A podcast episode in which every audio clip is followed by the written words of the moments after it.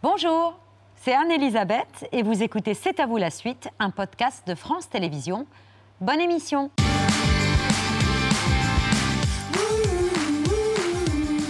C'est à vous en direct jusqu'à 20h50 avec Mohamed Pierre-Patrick et une autre bande ce soir. Celle des humoristes qui sévissent du matin au soir sur France Inter et qu'on a à cœur, ici à C'est à vous, de toujours très bien recevoir. La preuve, on les plonge dans le noir. Attention, on va plonger dans le noir. Ça, c'est très télévisuel. Est-ce qu'il y a des blagues qui ne marchent que dans le noir Les blagues de mime, ouais. Eh, c'est Emmerich qui a fait la vanne, là. C'est Emmerich. Bravo, Emmerich. C'est Emmerich qui a fait la vanne. là. Merci. Vous voyez, Brick est plus drôle dans le noir. De là, de là à penser euh, que c'est une insinuation douteuse à d'éventuels physiques de radio, on voulait ce soir dissiper ce malentendu. Problème quand il y a de la lumière. va Bien pas. Je vous connais pas, moi. Problème quand il y a de la lumière, ce sont les voisins qui se plaignent. Hasard ou coïncidence, Oui. Tanguy Pastureau était là. C'est pas une mauvaise chose parce que ça me donne l'occasion. C'est les voisins. Tu gagnes ton blé, tu veux pas de gosse, t'es une pute. seul pays où le ministre de la Santé connaît Est-ce qu'on peut réduire un peu le retour, euh, s'il vous plaît travail d'artisan. Quand André de Massy ou le ministre de la Santé connaît le prénom Oh là là, de tous mais les c'est pas assez. France, Mais baissez, merde Mais donc Forcément, du coup, c'est à peine si on ose annoncer leur venue, histoire de ne pas se fâcher avec tout l'arrondissement de- du 7e. En revanche, moi, je suis tout sauf parfaite parce que depuis tout à l'heure, il y a un homme silencieux Je suis dans le film, moi. Je suis dans le film. qui n'est pas dans le film, qui ne joue pas sur scène avec Henri Henri Dess. Je sais pas ce que je fous là, moi. Ben, moi non plus. Parce que Henrik, Bah, t'es venu manger. Pouvez m'expliquer la raison de votre présence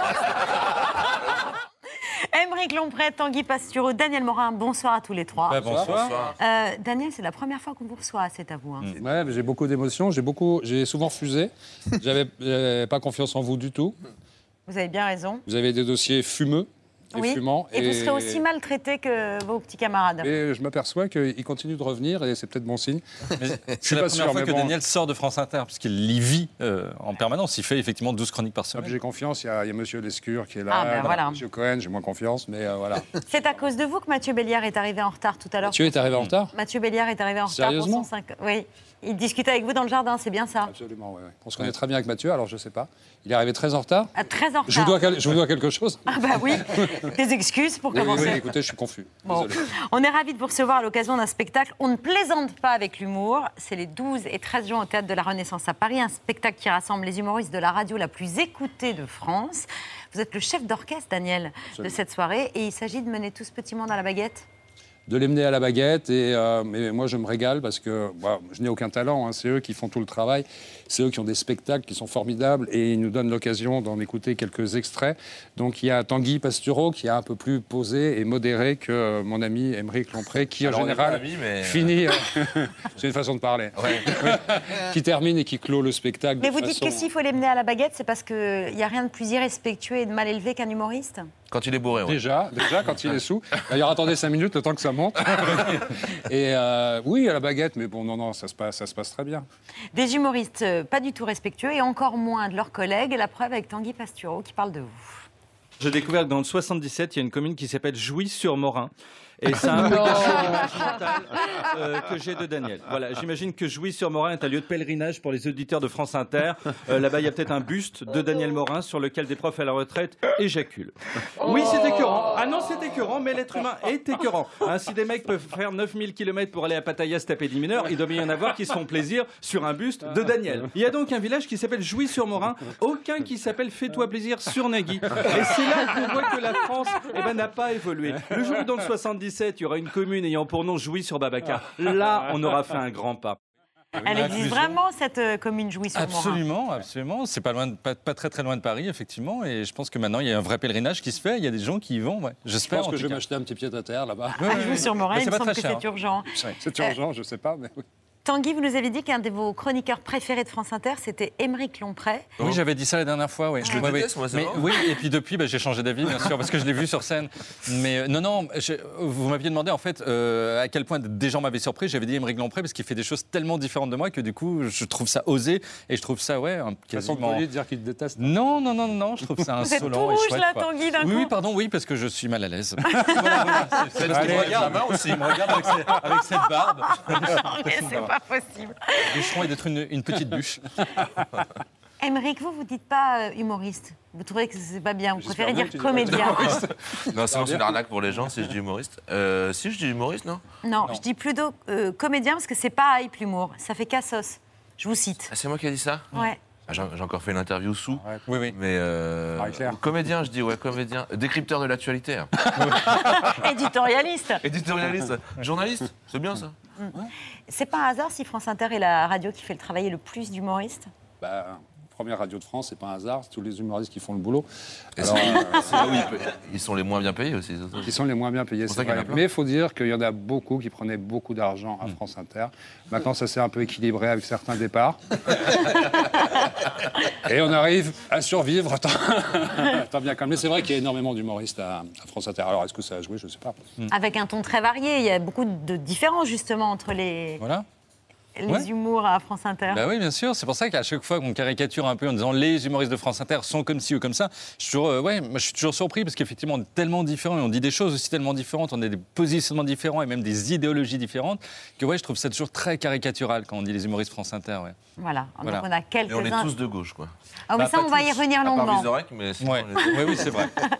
On va y revenir très longuement. il est facho. Oui, oui, oui. On va faire du fact-checking sur cette, Oui, s'il vous ce plaît, mythe des humoristes gauchistes sur France Inter. Mais tout de suite, c'est l'œil de Pierre et ça, il n'y a Ah, pas ah. de discussion. C'est Voilà. toujours bien.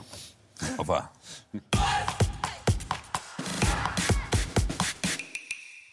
Pierre, ce soir, j'ai envie de vous dire que j'aimerais bien que votre œil me parle d'amour.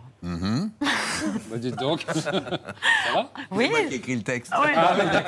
Et il a mis entre parenthèses rire. Vous êtes hyper obéissant. Il y a eu, hein Ah oui? Il n'y a, pas eu un rire, il y a eu un. besoin d'écrire rire pour qu'elle rie. Ah bon Très spontané. Oui, ils sont sympas. C'est une bande très sympa, très bien élevée, très respectueuse. Vous allez nous parler d'amour à travers une très très belle exposition photographique à la Maison européenne de la photo à Paris, tout simplement intitulée, intitulée Love Songs. Chanson d'amour. Pourquoi Love Song pour une expo photo Parce que très joliment, Simon Baker, qui est à la fois le directeur de la MEP et le commissaire de cette exposition, s'est souvenu de ses cassettes audio. On a à peu près le même âge, lui et moi.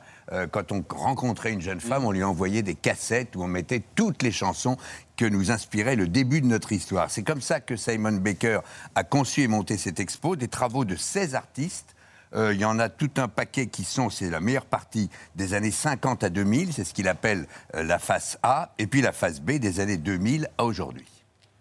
Vraiment un peu comme une chanson, que tu plonges dans l'histoire d'amour, une histoire d'amour de quelqu'un d'autre, comme un chanteur quand il raconte leur, leur émotion. C'est pas, pas à nous, mais on a souvent la sensation que c'est adressé à nous. Et moi, j'ai pensé peut-être que c'est intéressant de, réfléchir sur la photographie dans la même manière. On pense que la photographie, c'est objectif, que c'est quelque chose d'un peu de documentaire. Mais c'est quoi l'amour? C'est pas la même chose pour moi que pour vous ou pour les autres.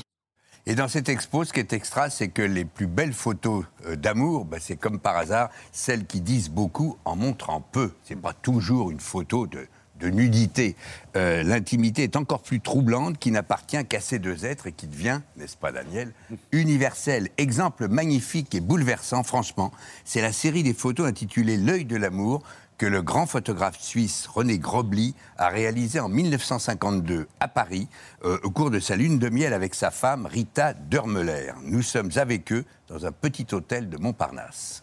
Quand on pense de l'intimité, on pense souvent de cette question de, nudité ou de, l'accord un, peu éroticisé. Et c'est l'idée que peut-être René Grobly, il a, il trouvé la nuque de sa femme vraiment attirant, mais aussi qui parle vraiment à lui. Le désir, ça peut être provoqué par quelque chose qui n'est pas du tout sexuel, mais plutôt dans le côté de proximité. Là, par exemple, c'est comme nous sommes très très proches. C'est quelque chose si euh, natural, si quotidien, cette nuque, ça, peut être n'importe qui. Ça peut être euh, votre amoureux, ça peut être le mien, ça peut être l'amoureux de n'importe qui. Un photographe comme le japonais Nobuyushi Araki est connu pour toutes ses photos de femmes plus ou moins contraintes, de photos de bondage. Et la série qui lui est consacrée à la Maison européenne de la photo raconte sa vie avec sa femme Yoko, du mariage à la mort de la jeune femme. Et cette intimité sen- sensible est vraiment d'une putain de grande beauté. Euh, je vous engage à aller la voir. Je croyais qu'il y avait un magnéto, mais c'était pas tout de suite. Cette expo élève la photographie d'amour au niveau des plus beaux poèmes, des plus beaux textes, sans voyeurisme. Invité dans l'intimité des artistes. C'est pas comme le vis-à-vis de- des appartements parisiens que tu vois quelqu'un par hasard dans les fenêtres. Si nous, nous sommes à l'aise, c'est parce qu'on a accepté l'invitation. Si nous sommes un peu euh, c'est parce que cette invitation était peut-être un peu trop pour nous. Eh oui. Je vous propose une troisième et dernière série pour finir de vous convaincre de passer par la Maison européenne de la photo. C'est cette photo de Nan Goldin, euh, photo mythique de la photographe américaine, euh, sur laquelle se sont arrêtés Myrtille Serre et Anaïs Recouli, qui ont passé de longues heures dans cette exposition avec Simone Baker. Quand on pense de la question de l'intimité dans la photographie, c'est Nan Goldin qui, est peut-être la plus grande influence. Elle a accepté de, montrer à la fois sa intimité à elle, mais aussi les vies de ses proches. Elle a arrivé à montrer en fait les moments d'intensité dans les vies qui sont pas du tout idéales. C'est une photo clé de la série de Ballad of Sexual Dependency. Et en fait, c'est Nan Goldin qui regarde euh, Brian, son amoureux. On voit aussi une autre photo de la même série qui était sur le mur, qui était Brian. En fait, c'est un jeu des regards croisés. C'est c'est assez complexe, mais à la fois, c'est une scène qu'on a tous vécue. Si vous passez par Paris, l'expo se poursuit jusqu'au 21 août et vous repartirez avec le magnifique catalogue de Love Songs. À la Maison européenne de la photographie. Merci Pierre, c'est l'heure du vu, ce qu'il ne fallait pas rater hier à la télévision.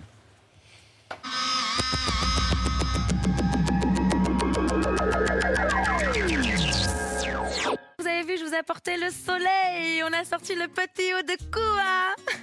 Il y a les paniers et tout ce qu'il faut. Et ce que vous ne savez pas, c'est qu'il y a aussi le monoeil sur mon corps.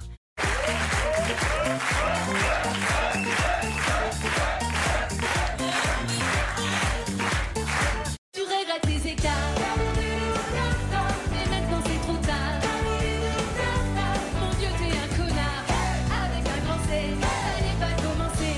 Un animateur dégueulasse. Des chroniqueurs qui ne savent pas ce qu'ils font là. Et pourtant, des audiences au plus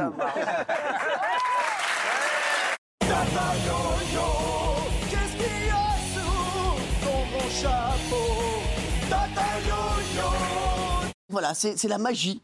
Franchement, c'est la magie de la médiocrité. Indemnité, inflation, remise, carburant, baisse des charges. Le gouvernement a annoncé plusieurs aides pour soutenir le pouvoir d'achat des Français, mais on s'y perd un peu. Aujourd'hui, on est dans le pic de l'inflation. Et ce pic de l'inflation va encore durer quelques semaines, voire quelques mois. Le doute m'habite. Je pense que début 2023, euh, nous verrons commencer à refluer l'inflation. Plus 4% pour les pensions de retraite cet été. Les fonctionnaires vont voir aussi leurs revenus augmenter, tout comme les bénéficiaires de minima sociaux, et ce sera sans hausse d'impôts. C'est minable, quoi. Faut arrêter, on se moque de nous, quoi. Moi, j'ai commencé à travailler à 14 ans. J'ai fait mes 43 ans et demi de travail pour voir ce qu'on touche maintenant à la retraite. C'est une honte. C'est une honte. Il y a une, une phrase qui est cachée dans ce dessin. À votre avis, quelle est cette phrase? Oh, il, il m'enculque dans un coin. Exactement, il m'enculque dans un coin. Flambée des prix, guerre, sécheresse, la crise s'aggrave. Les spéculateurs s'en donnent à cœur joie et les capitalistes, riches à milliards, vont en profiter pour nous imposer de nouveaux sacrifices. Et cette hausse des retraites ne sera sans doute pas de trop au vu de la flambée des prix et notamment des carburants qui atteignent encore des records. Regardez, le gazole se vend en ce moment plus de 2 euros le litre, 2,14 euros pour le samplon 95 et plus de 2,20 euros pour le 98. Eh ben oui, c'est de plus en plus cher, ça dépasse la barre des, de- des 2 euros et ça veut dire aussi avoir un peu de vision, c'est-à-dire qu'on sait que jusqu'à la fin de l'été, la remise des 18 centimes restera. Ça va être euh, complètement obsolète dans les années qui viennent. hein. Euh, On va passer à des énergies renouvelables. Euh, donc tout ça, ce sera le passé, ce sera notre histoire. Bonne ou mauvaise, mais ce sera notre histoire. Dans 13 ans, plus de voitures thermiques neuves. C'est le choix ce soir des députés européens. Un texte symbolique du paquet climat. D'autres ont été retoqués, comme la taxe carbone aux frontières de l'Union européenne. Agir enfin pour réduire les émissions de gaz à effet de serre et être à la hauteur du défi climatique du siècle. Moins 65% d'émissions de gaz à effet de serre d'ici 2030. Vous ne le savez peut-être pas, mais la pollution dans le métro est pire que dans la rue. C'est la conclusion d'un rapport de l'ANSES. Il affirme que le taux de particules fines est trois fois plus important qu'en surface. Cette nouvelle affaire dans nos maisons de retraite, après euh, Orpea, le groupe Corian, leader sur le marché dans notre pays, est visé par des accusations de maltraitance. On vous a menti, on vous a berné, on vous a fait croire que le monde allait changer, qu'ensemble, tout devenait possible. toutes les formations politiques, toutes suscitent davantage d'antipathie que de sympathie. Il n'y a aucun désir majoritaire, même pour le président réélu. La solution, eh ben, c'est une démocratie qui soit vraiment une démocratie. Donc, euh, parce que là, on est un peu dans la démophobie, hein, plus que dans la démocratie.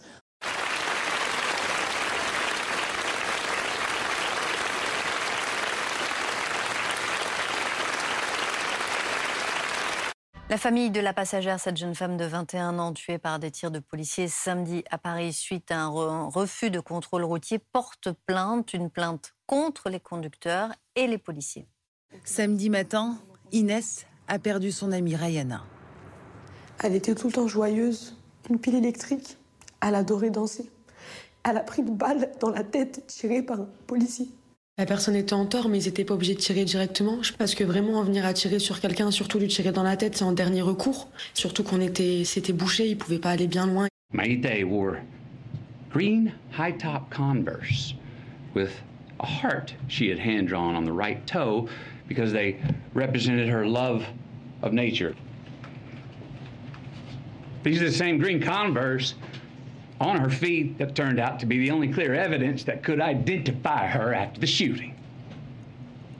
How about that? Hmm. Censuré pour un gâteau. Vendredi dernier, veille de l'anniversaire de la répression de la place Tiananmen, cet influenceur chinois, l'un des plus populaires du pays, montre cette pâtisserie en forme de tank dans un live. La vidéo est alors brutalement interrompue et le blogueur n'a plus rien publié depuis. Malgré les tueries, les Américains continuent de s'armer de plus en plus. Actuellement, près de 400 millions d'armes sont en circulation aux États-Unis pour 330 millions d'habitants. Ironie de l'histoire, la censure de ce char en chocolat fait beaucoup parler chez les jeunes, alors que certains ignoraient jusqu'à présent que le régime communiste a réprimé dans le sang des manifestants en 1989 et qu'il censure systématiquement toute référence à cet événement. Ground control to Major.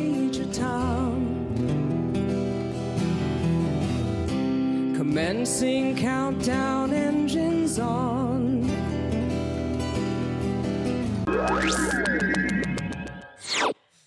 Voilà pour le vu du jour. C'est une question sensible qui mérite investigation, voire coup de gueule. Quelles sont exactement les conditions de travail des humoristes sur France Inter Ah, voilà, enfin, Élément de réponse avec le lanceur d'alerte, Émeric Lompré.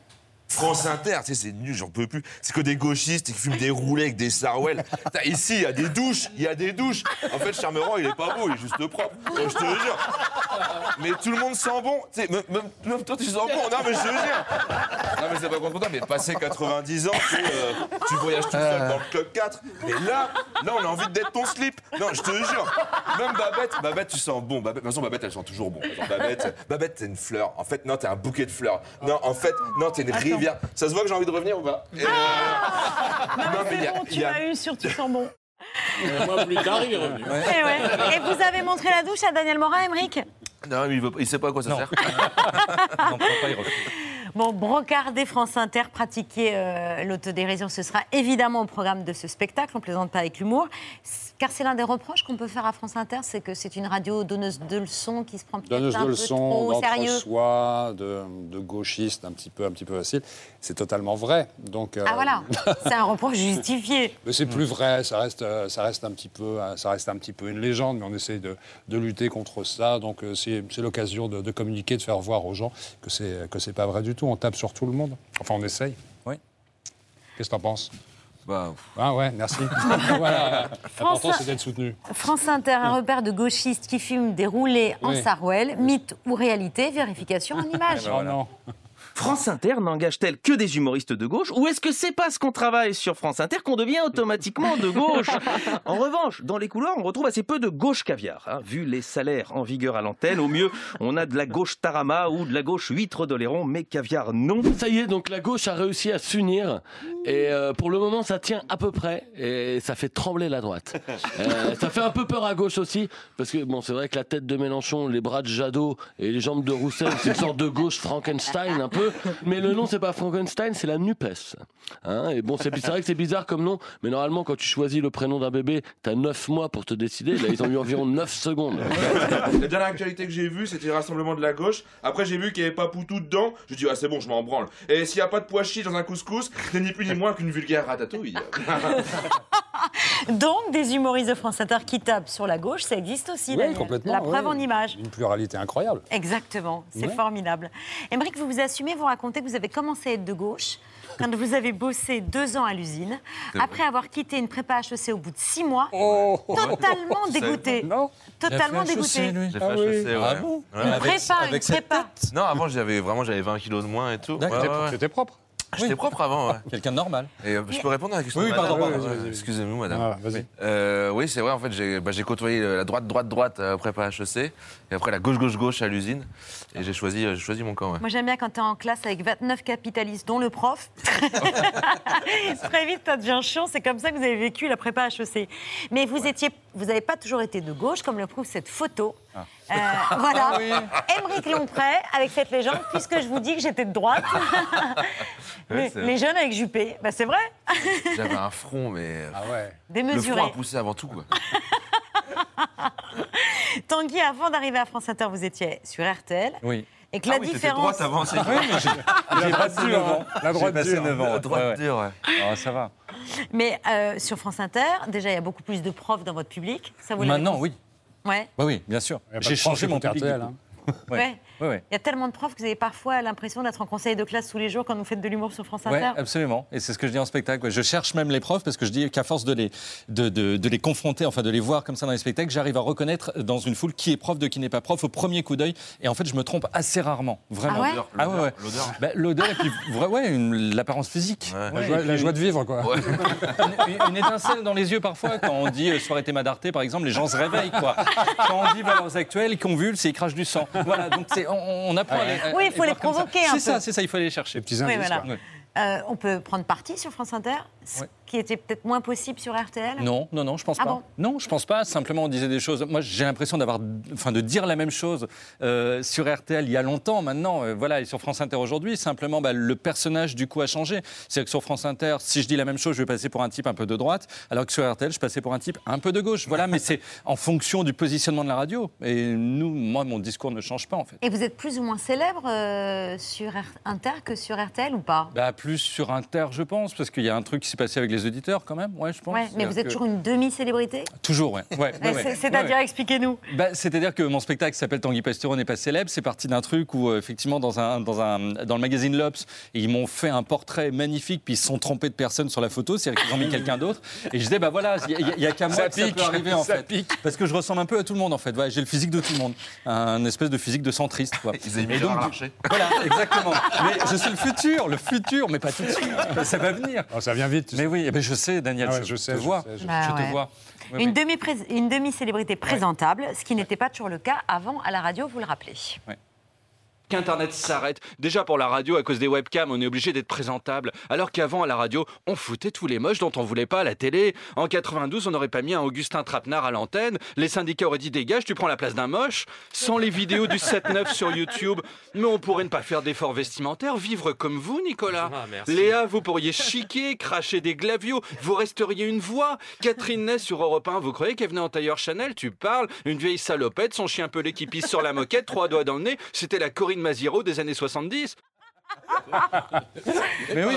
Ce qui n'est pas vrai pour Catherine Ney. Non, mais j'aime bien c'est effectivement ce mythe de la radio non filmée que moi j'ai pas vraiment connu et je trouve ça chouette ouais, d'imaginer que les gens savaient pas à quoi on ressemblait. Et moi quand j'écoutais des gens à la radio, euh, bah ouais pareil, je me faisais des idées et puis quand on les voyait euh, effectivement dans un magazine un jour, souvent on était très déçus, mais il y avait ce, ce côté magique ouais, de la personne qui n'apparaît Vous n'avez pas croisé Daniel Morin à certains petits matins. Oui, oui, c'est Ah ouais, vrai. ça bah, donnait sûr. quoi? Ah, moi je l'ai vu en pyjama.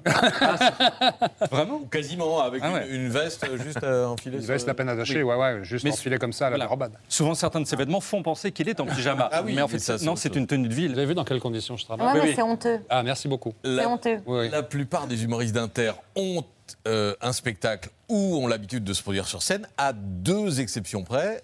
Euh, Charline Vanhoenacker, Vanhoenacker, qui ouais. renacle toujours. Euh, et- Elle renacle. Oui, elle renacle. C'est tant mieux. Elle renacle. J'ai- J'ai vu ses collègues essayer de la convaincre, mais elle ne veut Mm. pas. Et Daniel Morin, Absolument. qui s'est laissé convaincre. Donc vous serez sur la scène du Ah, mais bien sûr, mais parce que. de la Renaissance le dimanche et lundi prochain, c'est une première. Mais ce que je disais, ce que je disais à Anne-Elisabeth, je fais, euh, moi, j'ai pas, j'ai pas de, j'ai pas de spectacle, donc euh, forcément, j'ai rien à, à proposer, sauf de présenter mes petits camarades que je trouve hyper talentueux, presque tous. Donc, euh, Donc, donc vous serez Monsieur suis- Loyal. Ouais, complètement, complètement. Ah, d'accord. Non, non. Et puis euh, voilà, là, on arrive, on arrive sur les sur les dates parisiennes. Et puis la dernière, ce sera Ramatuel, puisque notre notre producteur, qui est une saloperie capitaliste et qu'on appelle qu'on appelle euh, Tata Régine parce qu'il aime beaucoup l'argent et la fête, nous, nous emmène nous emmène à Ramatuel. Voilà. C'est qui Tata Régine C'est notre, euh, c'est notre euh, tourneur, producteur, un petit peu proxénète, si on peut le dire. Il s'appelle Christophe Meillan. Voilà. Ah, Christophe Meillan Il est aussi mon producteur de spectacle. Voilà. Ouais, quand je vous disais proxénète, voilà, on y est. Donc, pas de spectacle pour euh, Daniel, euh, qui euh, pourtant fait des performances d'acteur dans certains de ses sketchs. euh, souvent, euh, bah, par exemple, quand vous glissez dans la peau de la, la reine d'Angleterre qui fume un, un joint pour son jubilé. Oh my god. Oh, it's fucking fantastic. Oh, Majesty, vous devriez pas, c'est dangereux, c'est hors la loi. Ah, shut the fuck up, Stephen Byrne. Leave me alone, laisse-moi kiffer la vibe avec mon spliff. But, Majesty, it's my fucking jubilee, je fais ce que je veux. I do what I fucking want.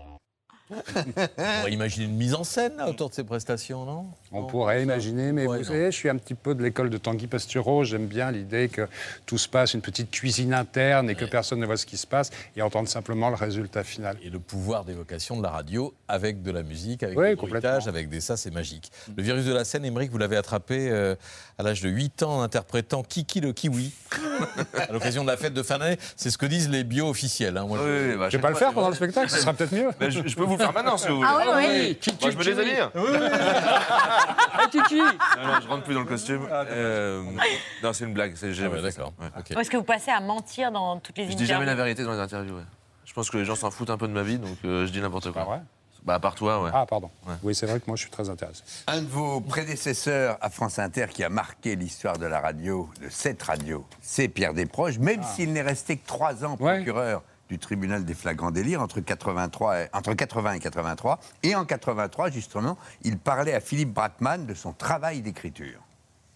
beaucoup de temps à écrire avec autant de qualificatifs précis qui tapent dessus où il faut Euh, Oui, moi je mets beaucoup de temps parce que je suis euh, plutôt du genre besogneux. Laborieux Laborieux Non, j'ai dit oui. Enfin, les deux. oui. Alors, je suis, euh, comme beaucoup de vieux cons, je suis assez lent. Tu vas voir, toi, tu... Pas si lent que ça dans euh, le tribunal des flagrants délires. Bon, c'était Eh ben oui, peut-être mais un dans- peu préparé, mais il fallait avoir. un- C'était très préparé, c'était très. euh, je travaillais comme un, comme un artisan, comme un ébéniste ou comme un menuisier, disons plutôt un menuisier, n'allons pas Et quand Louis on- Cessio, et mais. quand on euh, vous changeait l'invité au dernier moment eh ben, j'étais très malheureux. D'ailleurs, c'est une des raisons qui fait que je suis pas euh, parti vers la fin de cette émission parce que ça manquait de rigueur par rapport à celle dont j'avais besoin moi. Euh, vous dites que c'est une grande référence pour vous d'écriture. Vous vous sentez aussi lent que lui Non, non, mais je me compare absolument pas. Je- Non, non. Mais, non, mais par contre, euh, non, non, ce que- moi, ce que, ce que j'aime, chez, ce que j'ai toujours aimé chez Pierre Desproges, c'est la qualité d'écriture et le fait qu'il ne recherchait pas la vanne à tout prix. On a l'impression qu'aujourd'hui, on est un peu, voilà, tous en train de courir après, mais ce qui est bien aussi. Mais euh, voilà, je trouvais, je trouvais ça assez libre, en fait. Parfois, il n'y a pas de blague sur deux minutes, il y a juste de la verve et du lyrisme, et j'adore ça, voilà. Et du coup, pour notre plaisir à toutes et tous, une petite sélection Ah oui, ah euh, de ces, ces formules bien amenées. Je suis sûr qu'il y a- il y, a plus d'humanité dans l'œil d'un chien quand il remue la queue que dans la queue de Le Pen quand il remue son œil. Au lieu de vous emmerder à lire tout Sartre, hein? Vous achetez un seul numéro de minute, pour moins de 10 balles, vous avez à la fois la nausée et les mains sales? Marguerite Duras qui n'a pas écrit que des conneries. Hein. Elle en a aussi filmé. Hein. Les rues de Paris ne sont plus sûres. Vous savez que dans certains quartiers de la capitale, les Arabes n'osent plus sortir tout seuls le soir. En fait, comme disait euh, déjà des proches, on peut rire de tout, mais il faut soigner l'écriture. Non, mais il y a un grand sens du rythme qui est formidable et qui fait toute la différence. Moi, je connaissais pas. Non, tu connaissais pas Bah forcément, Kiki le kiwi. un émission des proches. Ça aurait plu à des proches, peut-être, avec de bonnes ruptures. Emmerich fait le malin, mais petit, vous n'étiez pas du tout le petit rigolo en classe. Non, j'étais plutôt le- l'intello, ouais. Bah, ouais. Tout le monde Ah bah l'intello oui. beau gosse. Oh non double Oh non. scoop. Du coup, on sait jamais si c'est vrai ou si c'est faux. Bah oui. C'est totalement vrai, faux. vrai. Ah, c'est vrai, ça, c'est vrai. Pas rigolo du tout, quoi. Non, Et c'est quand est-ce que vous êtes devenu rigolo Jamais. T'emmerdes Euh, Je suis devenu rigolo euh, bah, en travaillant à l'usine, je crois. Ah oui En- ouais, Parce qu'il y a vraiment plein de personnages très rigolos dans une, dans une usine. Et euh, c'est là, et surtout, on peut se moquer d'eux très facilement. C'est ça qu'ils acceptent de rire avec. Ouais. Ah oui. Puis il y a plein de sujets, de- il y a plein de sujets rigolos, quoi, dans la misère. C'est chiant, là, ce que je dis? Non, pas du tout, c'est bon. Non, c'est beau. Dimanche et lundi, euh, au Théâtre de la Renaissance, on retrouvera un autre de vos compères, votre ami euh, Thomas VDB. Il devait être euh, initialement avec nous euh, sur ce plateau. Il vous a tout de même laissé un petit message. Coucou l'équipe de C'est à vous, je suis désolé, je devais être avec vous ce soir, mais malheureusement je suis en tournage euh, de film, comme vous savez, je fais également du cinéma. Euh, voilà, I'm coming, I'm coming Stanley. Bon. Et euh, voilà, du coup, je voulais remercier euh, Tanguy Pastureau de m'avoir remplacé au débeauté, puisque je rappelle qu'initialement, tu n'étais pas invité dans l'émission euh, Tanguy, hein, c'était Émeric, Daniel et moi. Voilà, c'est comme ça. Et donc, je voulais profiter justement de la présence d'Émeric Lompré en plateau pour lui poser une petite question. Quels sont, Émeric, euh, tes meilleurs souvenirs de tournage, mais de film, par contre, de film Ça, c'est parce que j'ai- j'ai j'ai dû passer 15 castings et j'en ai réussi aucun, je crois. Mais lui non plus, Thomas. Si, il tourne Si, si, vraiment. il tourne, il tourne. Ah là, il tourne Ouais, vraiment. ouais, il tourne, on est- Même avec cette chemise. Bah, surtout avec cette chemise. C'est à cause, c'est grâce à cette chemise. Ah, c'est grâce à cette chemise qu'il a cette chemise décroché un rôle Oui, au oui, il a- cinéma. Non, c'est un Eh très ben, bon on- comédien et j'en profite pour dire qu'il a un spectacle au Trianon à la, à la rentrée en septembre. C'est pas son Ah ouais meilleur. C'est pas son meilleur. C'est pas son meilleur spectacle. pas- ouais. Mais il pas sera son quand même meilleur, au Trianon. il sera quand même au Trianon. Euh, vous, vous serez à la Cigale, Emmerich, avec Tant pis, votre spectacle. Ouais, mais c'est complet. hein. Tout assez beau complet, c'est pas Les la peine deux que sont j'annonce. complètes, ouais. Bon. Oh ouais. Non, non, mais attends, Oh le euh, ramenard Il le dit, il le dit l'air de rien. Bah, non, Ouais, je mais- On peut- c'est- c'est- de toute façon, c'est pas en direct Non, non, Non. c'est- non, non, c'est pas en direct. Je veux Tanguy, c'est complet ou pas La tournée est Non, je complète pense pas que ça soit. Euh, non, non, non. non, non. 95% des places sont encore euh, disponibles. Va bien. Tanguy Pastureau n'est pas euh, célèbre, Célèbre, en, voilà. en tournée euh, Ouais. en France. Et Daniel Morin. Voilà, les dernières dates. Ce sont les dernières dates. Si, si, ça, Ça, ça, très incomplet, Tanguy. Et Daniel Morin pour la première fois sur scène au Théâtre de la Renaissance les 11 et 12 juin prochains. Et pour la Ah première non, mais ça fois. fait un moment que ça tourne, là, mademoiselle. Oui, sur scène à Oui, Paris. Ah, à Paris. mais toujours Ah. Il est Paris. extraordinaire. Il est extraordinaire, Suis, je suis assez Il est vraiment extraordinaire. très fort. Vous, vous Extraordinaire. venez, vous venez dimanche ou lundi Lundi. Lundi C'est à quelle Ah, heure Très bien, 20h. Ah bah non, ce sera dimanche alors. Eh ben voilà. D'accord. Dimanche C'est à 20h aussi. Pile au moment des résultats législatifs. Ah Oui, bah, je te laisse euh, les choses sérieuses. Ah, c'est votre Patrick. boulot, c'est votre boulot, T'es sur Patrick. France Culture en direct pour. euh, Bah voilà. Ah, la chance. Patrick sur France Culture pour le- la soirée spéciale législative. à la Renaissance. Exactement. Dans un instant, à vos côtés, messieurs, un homme de radio, de ça télévision aussi, euh, un écrivain passionné. Euh, Cyril Hanouna. Comment ça devinait non, Ah, Daniel Quelqu'un de passionné, un écrivain, je- non Non, Daniel, Chi- euh, Daniel Chic, Oui. veux dire Oui. Daniel Morin, qui le 7 février dernier s'était insurgé ici Contre. sur ce plateau contre le traitement la laisser suivi parler, hein par Non, euh, son père en EHPAD. D'accord. L'écoute. Avec plaisir. Vous trouvez normal que mon père soit sanglé, il marche. Vous trouvez normal qu'on hurle à l'oreille de mon père, il, il est, il est juste est pas pas sourd. Vous trouvez normal qu'on lui laisse un plateau le soir et une demi-heure après, ils reviennent. Sur les aliments, il y a des films en plastique. Du cellophane. Pendant une demi-heure, bah, qu'est-ce qu'il fait? Il commence à enlever le cellophane. Et moi, planqué, j'ai vu que mon père allait manger le cellophane. Je me suis dit, c'est pas possible. Mon père devient un poisson qui, comme dans les océans, gobe des sacs en plastique. Voilà pourquoi on ne se, sent pas- on se sent pas fier. Voilà pourquoi on se sent un fils pas très très heureux. Et voilà pourquoi on coule dans sa propre existence. Parce que quand on vous croise, on vous dit, qu'est-ce que tu deviens? Tu fais un film, tu fais un livre, ça va, on ne te voit plus à la télé? Vous répondez pas, j'ai plus la force parce que je dors plus, parce que je me dis qu'est-ce qui va pas se passer à l'hôpital, parce que je me dis mais, mais je suis un fils indigne. Bonsoir Daniel Chic. Bonsoir. On est très heureux de vous euh, accueillir ce soir à l'occasion de votre premier roman, parce que vous aviez déjà écrit des livres, mais là c'est votre premier roman, Le Grand Baobab Bleu. Si on a évoqué votre père, c'est parce qu'il est cité justement dans ce livre, en épigraphe, lui qui euh, vous dit pour connaître l'autre, pour comprendre ceux qui chez qui chez- Ah, pour c'est dur, comprendre hein. ceux chez qui tu te rends, va au marché, va au café et va au musée. C'est un conseil que vous avez suivi à la lettre. J'ai suivi à la lettre et pour revenir sur ce que vous avez diffusé, euh, j'ai la certitude maintenant qu'il faut gueuler, hurler, Parce que ça a changé. parler, dénoncer. On parle de l'hôpital en ce moment, mais les familles, les soignants, tout le monde se taisait. C'était l'omerta. C'est pour ça que l'hôpital crevait, les EHPAD crevaient. Euh, tout le monde avait peur de tout le monde. La hiérarchie, à l'intérieur de la hiérarchie, tout le monde avait peur. Les familles avaient peur, etc. Et puis moi, en voyant après votre émission que j'avais eu raison de parler, la parole s'est libérée. Et je me suis aperçu que mais personne ne se parlait dans un établissement, un hôpital. Personne ne raconte ce qui va pas, ce qui peut aller mieux. Personne ne s'écoute. Et du coup, vous pensez bien qu'après votre émission, j'ai été convoqué par la convoqué. On m'a gentiment proposé de rencontrer la direction de l'endroit où se trouve mon père, comme par hasard. Et j'ai dit exactement pendant 1 heure et 57 minutes ce qui chose. va pas Mm. point par point. Et ça a changé. Et jamais j'aurais pu imaginer que je remettrais ce livre dans les mains de mon père, qui sourirait, qui aurait de la musique dans sa chambre, que le store serait allumé, qu'il aurait un petit truc à manger, qu'on lui dirait pas, non pas bonjour Monsieur Bertrand, mais Monsieur Chic. Parce que l'effet de l'émission, le fait de dire ce qui va pas, ça bouge les lignes. Il faut absolument cesser d'avoir peur. Et la peur a changé de camp, Anne-Elisabeth. Parce que la peur a changé de camp. Maintenant, tout le monde parle. Les soignants et les familles doivent parler. Et donc, tout le monde a les boules, le gouvernement a les boules, ça va, fa- ça va bouger les lignes. On est heureux euh, de savoir que votre père va bien, que vous lui avez euh, euh, remis ce livre et qu'il avait le sourire. On en parle longuement. Cher Daniel, je vous présente Lydia González Aguilar, notre chef mexicaine Bonsoir. du Bonsoir jour, euh, chef du restaurant Itacate.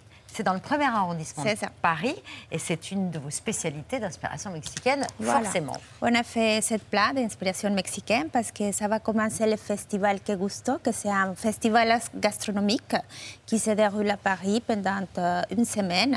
Et il y a plein d'événements. Et voici un, un plat qui, qui, C'est qui un a des pro- piment sec farci aux crevettes. aux crevettes avec de l'avocat et des haricots rouges. Voilà, J'ai et des haricots. Voilà, vous savez tout dit. Et Émeric n'a pas mangé, n'a pas déjeuné Non, pour faire honneur à votre plat. J'essaie de prendre la part de Daniel. Vous voulez laisser un petit bout Il y aura un petit bout. Ah ben voilà. Et Voilà. oui, il faut lui laisser un petit bout à Daniel. Merci beaucoup, chef. Merci Et à vous et bon appétit. Merci beaucoup. Au revoir. Merci. Hein. Merci beaucoup. Le titre de votre roman, Daniel, vient de ces arbres du nord du Mali, les baobabs. Et, votre personnage principal, Demba, il confie toutes ses peines aux baobabs. Il en a un paquet? Il a énormément de peine, et puis s'il a choisi le baobab comme ami, c'est que, à moins que vous en ayez rencontré, vous avez rencontré tellement de monde, mais euh, les baobabs ne parlent pas. vrai. Et donc, Ah. euh, ce personnage, euh, qui, je précise, est quelqu'un que je connais vraiment, qui existe, hein, c'est appel roman, mais c'est- autobiographique, euh, ce personnage m'a raconté que après les calvaires qu'il subissait, il allait se confier au baobab. Il se trouve que dans l'histoire du livre après, le baobab, eh ben, il le quitte. Parce que quand vous subissez des choses terribles qui sont racontées dans le livre, et la famine, parce que le, le- le réchauffement climatique, hein, ça touche les pays qui sont déjà en peine. hein. Quand vous devez quitter euh, la menace d'Al-Qaïda et des drames, bah, vous quittez votre baobab. Mais ce qui est voilà. extraordinaire dans votre bouquin, c'est que de- il va partir, il va marcher vers la France depuis le Mali. Euh, ça va prendre trois ans, trois ans de marche. Mais tout ça, ça tient en un chapitre chez vous. Et, et il, est, il est fantastique. Euh, il est rude et fantastique, mais votre personnage d'Emba va rencontrer un critique d'art qui a des problèmes aussi, et sa vie va changer une fois arrivé en France. Problème. Non, mais c'est magnifique. Non, mais ce qui est Parce génial. qu'après, c'est la lumière. Pierre, ça c'est vrai. Ça c'est vrai. Je suis obligé de le dire parce que on parle que de trucs horribles qui fonctionnent pas, que l'humanité euh, ne fonctionne pas. Moi, j'ai vraiment rencontré dans un appartement où je pensais voir des bourgeois, que des réfugiés. Que honnêtement, le problème des réfugiés, moi, je voyais qu'à la télé. hein. Et je vois des réfugiés qui racontent leur histoire. Et moi, j'ai rien à dire. J'ai un- juste un petit problème d'un bouton là. Qu'est-ce que je dis face à des gens qui ont perdu leurs familles, qui ont été violées, leur, leur- bon. Et je me, je me réfugie moi dans la bibliothèque de cet ami. Il y a un livre de Picasso que je ne connais pas. Je le regarde. J'incline la tête comme ça et je vois que un jeune fait la même chose que moi. Il se moque et il me dit qui est Picasso? Et là, bêtement, je lui réponds Mais j'étais assis à côté de toi. Je- tu viens de marcher pendant trois ans. Je sais ce que tu as quitté. Je vais pas te raconter qui est Picasso, une espèce de dieu ogre qui invente des hommes-femmes euh, carrés, rectangulaires. Et il me répond cette phrase fabuleuse et vraie. Mais tu sais, j'ai aussi le droit de rêver. Et tu vas me faire rêver. Et à partir de là, on se retrouve, lui et moi, au musée Picasso, au musée Rodin, dans des tas d'expos, parce que lui et moi, on comprend que dans un musée, il y a la paix, il n'y a pas de danger, on est hors du temps. Et les musées deviennent les refuges des deux personnages. On aura compris que dans ce roman, vous avez mis votre euh, amour de Picasso, partagé par euh, deux des, des protagonistes euh, du livre, des tableaux euh, de Picasso aussi, qui ont un rôle clé, l'acrobate à la boule, la mort de Casagemas. On cherchait à illustrer un peu de, de Picasso euh, dans cette interview. Vous savez qu'il y a peu de documents, il y a peu Oui, d'archives, peu c'est très, d'interviews. c'est très cher en droit. Et c'est très cher en droit. Mais alors, on va quand même vous offrir un- une séquence que je, que, que je connaissais pas. Picasso euh, à Valoris, donc dans son un de ses fiefs de la, la Côte d'Azur, avec Cocteau qui organise une corrida, enfin une, une sorte de course camarguaise. Euh, voilà, on va voir ce document. Un jour, Valoris est passé en Espagne. Et cela grâce à Picasso, citoyen de Valoris, qui, ayant mis sur pied une corrida, est venu en compagnie de son ami Jean Cocteau présider ce spectacle inhabituel au milieu d'une marée d'amateurs d'autographes. Toreros à la mode espagnole ou à la mode provençale s'attaquèrent aux bichos de Camargue dans des combats animés mais pacifiques, puisque toute mise à mort était exclue. Charmante Espagne de Valoris. Voilà, Picasso et Cocteau à Valoris euh, en 55 pour une tradition qui n'existe pas parce qu'il n'y a pas de tradition taurine à Valoris. Il l'a créé, il l'a inventé. Qu'est-ce qui vous fascine euh, encore aujourd'hui chez Picasso? Ben, chez Picasso, c'est quand même son audace. Mais comme le héros de, de- de mon livre, hein, c'est les audacieux qui gagnent. hein. Euh, il a osé qui- quitter quand même l'Espagne, comme Demba a quitté le Mali. Il a osé peindre comme on n'avait pas peint. Euh, quand on lui a dit c'est merveilleux, il a compris le danger du succès. Il a pris des virages. Bon, il a été monstrueux avec les femmes, mais il est dans l'histoire de l'art. Il a osé. Et, et d'ailleurs, euh, il y a un proverbe Peul qui dit quelque chose comme ça, que la grandeur... Je crois, non, non, pardon, c'est Picasso qui le dit, je le dis dans le livre. C'est que c'est- un homme se, se mesure à, à comment il réagit aux accidents de la vie. Euh, Picasso n'a fait que rebondir. Il a fait que rebondir tout le temps. Demba, dans le livre, vous savez, quitter son pays, quitter sa famille, quitter sa terre, faut du courage. Mm.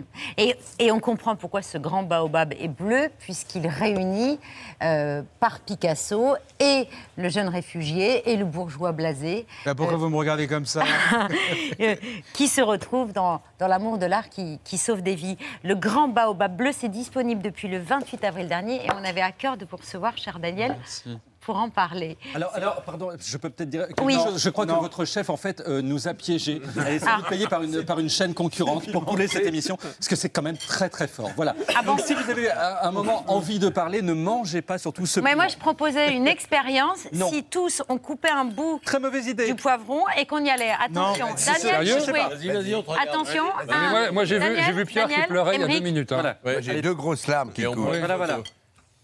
Attendez deux secondes. Allez, on on ne y sent va. rien. Oh, l'avocat, ça va venir. L'avocat est pimenté, ce que le cas de beaucoup d'avocats. On va Mais... finir l'émission dans l'ordre Moi, je ne sens rien. C'est très bien.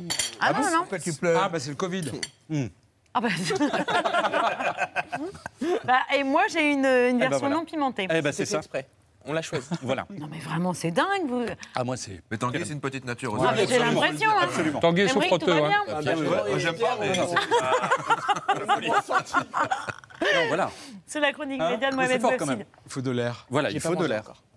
Mais oui, mais c'est C'est gé- chronique média, chérie Ah bon, pardon. Je dis que j'avais pas mangé. Messieurs, messieurs, je ne sais pas si vous êtes passionnés euh, d'histoire. Non, mais complètement. Ah, si- Complètement. si- ah, S'il y a un truc qu'on aime, c'est l'histoire. hein. Ah, Ah non, mais cas, sérieux. Hein Vous allez La géo aussi Messieurs, Voilà, vous allez sans doute ouais. découvrir ce soir le plus grand fiasco médiatique en Allemagne, l'affaire du faux journal intime d'Adolf Hitler. Aujourd'hui officiel, les carnets intimes d'Adolf Hitler sont bien des faux. La prétendue écriture d'Hitler n'est donc plus que la géniale calligraphie d'un faussaire. Une analyse chimique effectuée dans ce laboratoire a établi que le papier de ces carnets intimes du dictateur ont été fabriqués dans l'après-guerre. L'enquête des experts du gouvernement de Bonn coupe court, en tout cas, aux effets de gloriole des journalistes du Stern et signe le début de la fin d'un regain d'intérêt plutôt malsain pour la chose nazie. Une série euh, diffusée sur euh, la chaîne Histoire TV euh, revient sur cet énorme scandale ce soir. En 1981, Konrad Fischer est un antiquaire, spécialisé dans le commerce d'objets du Troisième Reich. Il a besoin d'argent. Un soir, dans son atelier, il prend la plume au nom de Hitler pour devenir le plus grand faussaire allemand. Connie non, non mais dis donc, qu'est-ce qui s'est passé ici? C'est quoi ce chantier?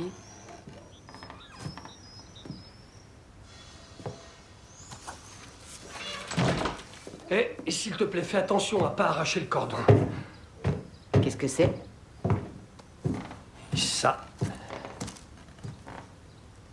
c'est un carnet intime d'Hitler.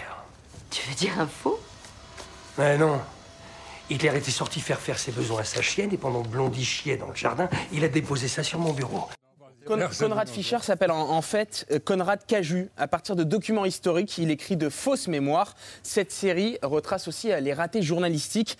Euh, Gerd Heidenmann est un reporter fasciné par l'Allemagne nazie. Dans les années 70, il est en couple avec la fille de Hermann Göring, l'un des plus proches collaborateurs de Hitler. Heidenmann va acheter la soixantaine de carnets intimes aux faussaires qu'on vient de voir, sans écouter l'avis des historiens. Ils affirment qu'Hitler n'a jamais voulu écrire de, de mémoire. C'est vrai.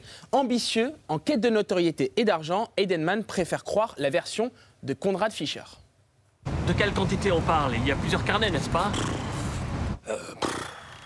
Oui, pour la valise de billets, ça tient toujours. Mais je vais peut-être avoir besoin d'une petite preuve que vous savez exactement de quoi on parle. Ah, oui. Euh, oui, je comprends tout à fait. Oui, c'est normal. Vous avez besoin d'une preuve. Par exemple, est-ce que vous pourriez me dire d'où proviennent ces carnets? Eh bien, en fait, c'est... Euh, disons que personnellement, je me les suis procurés en RDA. Pour être plus précis, ils viennent de Brambach. De Brambach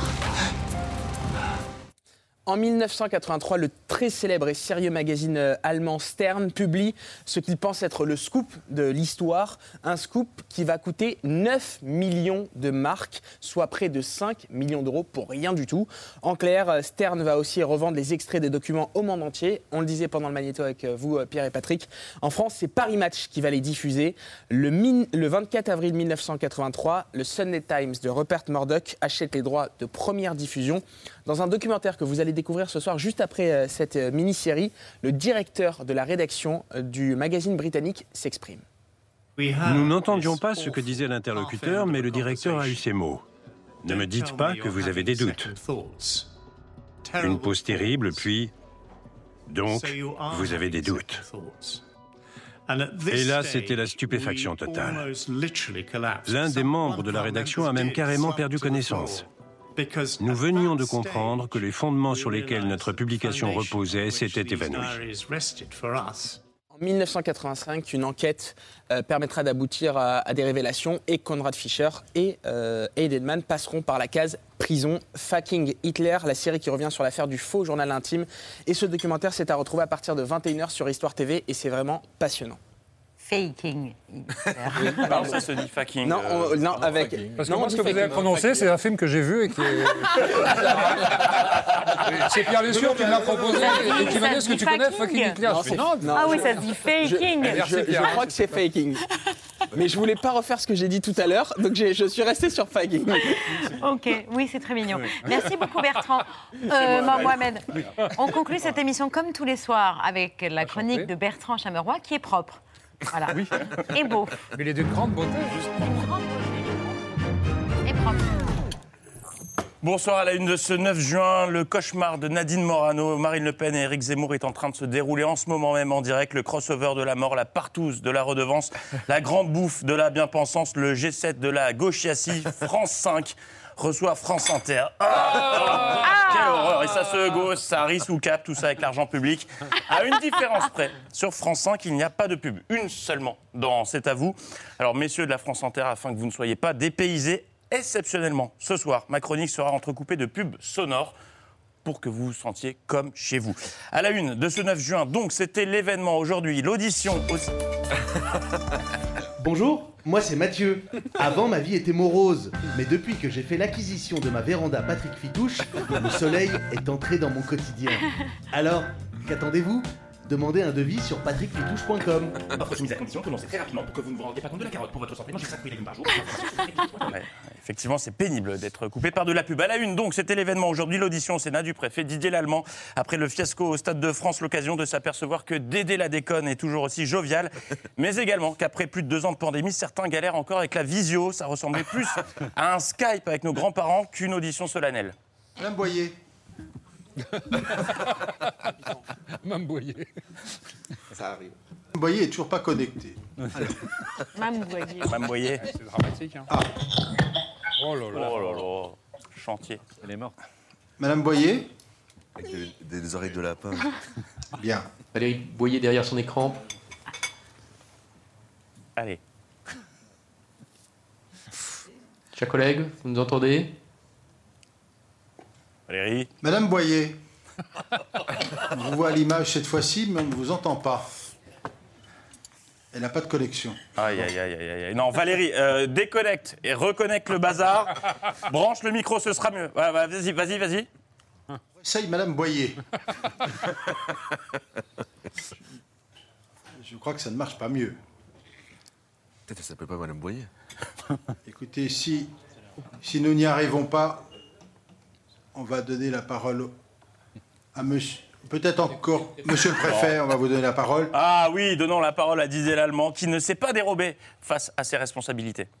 Je suis le seul responsable. J'assume donc en totalité, j'en suis euh, le seul responsable. Je suis le seul responsable, j'assume la totalité, c'est ma responsabilité. J'ai demandé qu'on gaze, je l'assume complètement. Si vous devez vous en prendre à quelqu'un, vous en prenez à moi. Je suis le seul responsable. J'espère être parfaitement clair là-dessus. Voilà, il assume, il assume tout. C'est donc tout naturellement que lorsqu'une sénatrice lui a demandé quelle leçon personnelle il tirait du fiasco du Stade de France, il a répondu ça. Mais que- quelle importance ma situation personnelle? Enfin, franchement, je suis un, un haut fonctionnaire. Je suis révocable ad notum tous les mercredis. Euh, c'est quoi votre problème, quoi? Voilà. Voilà. Ouais, voilà. Ce qui signifie, je vous fais la traduction, je t'emmerde. hein. Oui, j'ai fait l'allemand LV2. À part ça, l'autre événement du jour, c'est bien évidemment. Nous sommes pour ceux qui ouvrent des portes. Nous sommes pour ceux qui s'arrêtent. Nous sommes pour ceux qui ne se placent pas avant les autres. Nous sommes d'accord pour se dire que cette musique de pub est vraiment insupportable. GMF, faut vraiment changer de musique de pub. On n'en peut plus. Je suis bien d'accord, et pénible ces pages de pub. Euh, Sénat toujours avec aujourd'hui la table ronde sur la régulation de l'accès au contenu pornographique en ligne, en Ah. présence notamment de Laurence Rossignol. Dans l'après-midi, Jackie et Michel, euh, accessibles uniquement en faisant croire que j'ai 18 ans, des images qui sont incontestablement pornographiques, avec des contenus pornographiques. Ah, c'est le moment où elle va parler de gros chibre. Alors, euh, je ne vais pas réitérer euh, ce qui, euh, après, circule sur les réseaux sociaux, euh, dans des émissions de télé et qui, et qui amuse les chroniqueurs. Alors, je ne vois vraiment pas de qui elle peut parler, et surtout à quel extrait elle peut bien faire référence. Gina, Chloé et euh, Cheryl, peut-être, vont vous montrer comment s'occuper d'une grosse bite black. Et voilà, c'était à ça qu'elle faisait euh, référence. En bref, euh, l'information, c'est aussi la réouverture de... Ah Marre du stress Marre des bruits parasites du quotidien Soufflez, reposez-vous et écoutez un candidat RN aux législatives répondre à une question sur son programme. Sur quoi, justement? Euh, L'immigration. Ah, ça va mieux. Ouais, c'est vrai que c'est toujours relaxant de les écouter euh, pas parler. Dans le reste de l'actualité. Ah, L'ARCOM me signale que l'émission est beaucoup trop à gauche depuis euh, tout à l'heure. Rétablissons tout ça. Euh, voici 20 secondes d'Éric Zemmour ce matin sur BFM. L'islamisation du pays, interdiction du voile, interdiction des vêtements islamiques, djellaba à la mosquée, voile, une islamisation, frères musulmans, euh, salafistes, les voiles, les djellabas, les tenues islamiques, les kebabs et autres boutiques halal et compagnie, musulmans, l'islam, d'islam, islamo-gauchiste, musulmans, musulmans, islamo-gauchistes, grand remplacement, grand remplacement.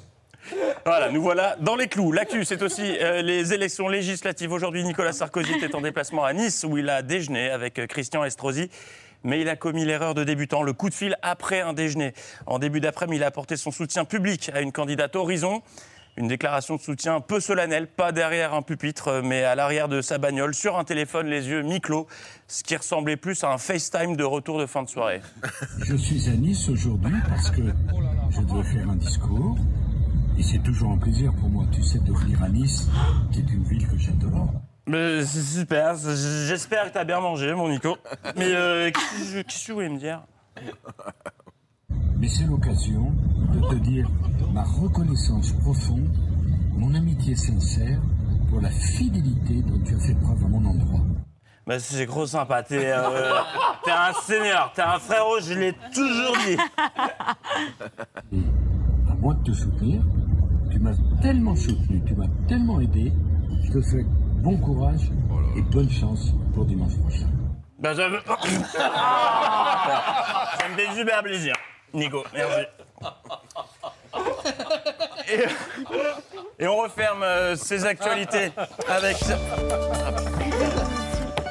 Ciao bella Jusqu'à dimanche, c'est la semaine Dolce Vita dans votre pizzeria préférée. La Regina, la Quattro Formaggi à 3,30€ seulement, c'est à la pizzeria Santa Catarina et nulle part ailleurs. Pizzeria Santa Catarina à Mandelieu la Napouze, sortie à 8 après la rocade derrière le centre Leclerc. Pénible, ces pubs. Bonne soirée et merci à Mathieu Béliard pour, toutes ces, pour tous ces spots de pub. Bravo, Bertrand Chameroy Les actualités de Bertrand, c'est tous les soirs dans C'est à vous. Émeric Lompré, c'est tous les jours dans Par Jupiter sur France Inter. À la Cigale, tant pis, c'est complet, mais je signale quand même. Euh, Tanguy Pastureau, la bande originale est dans la matinale une fois par semaine, je vous cherchais. Tanguy Pastureau n'est pas célèbre, en tournée partout en France. Daniel Morin, tous les matins dans la matinale de France Inter, euh, pour 8 chroniques par jour au moins. Absolument. Et aussi ailleurs, j'imagine. On en parlera tout à l'heure. D'accord, ok. Euh, et puis, on à présente avec l'humour les 12 et 13 juin au Théâtre de la Renaissance à Paris. Merci à tous les trois. Merci, cher Daniel Chic. Le Grand Baobab Bleu, c'est votre premier roman autobiographique paru euh, le 28 avril dernier. Merci à tous les quatre. Merci pour l'accueil. Non, Ah, ah, merci, bravo, merci au chef. Bravo, hein, bravo. hein.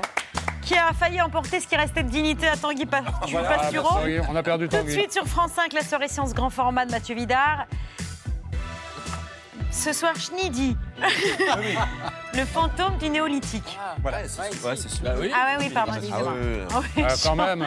Oui. Schnidi. Le 2 est mieux. Schnidi. Alors, Et si Schnidi. vous voulez, si, Schnidi, vous voulez bien vous tourner vers Sé- Séverine Bah, ça dépend. Bah, S'il vous plaît, pour saluer nos téléspectateurs, soyez aimables. La France Inter. À demain, en direct, 19h. Ciao, bisous, bye. Ciao.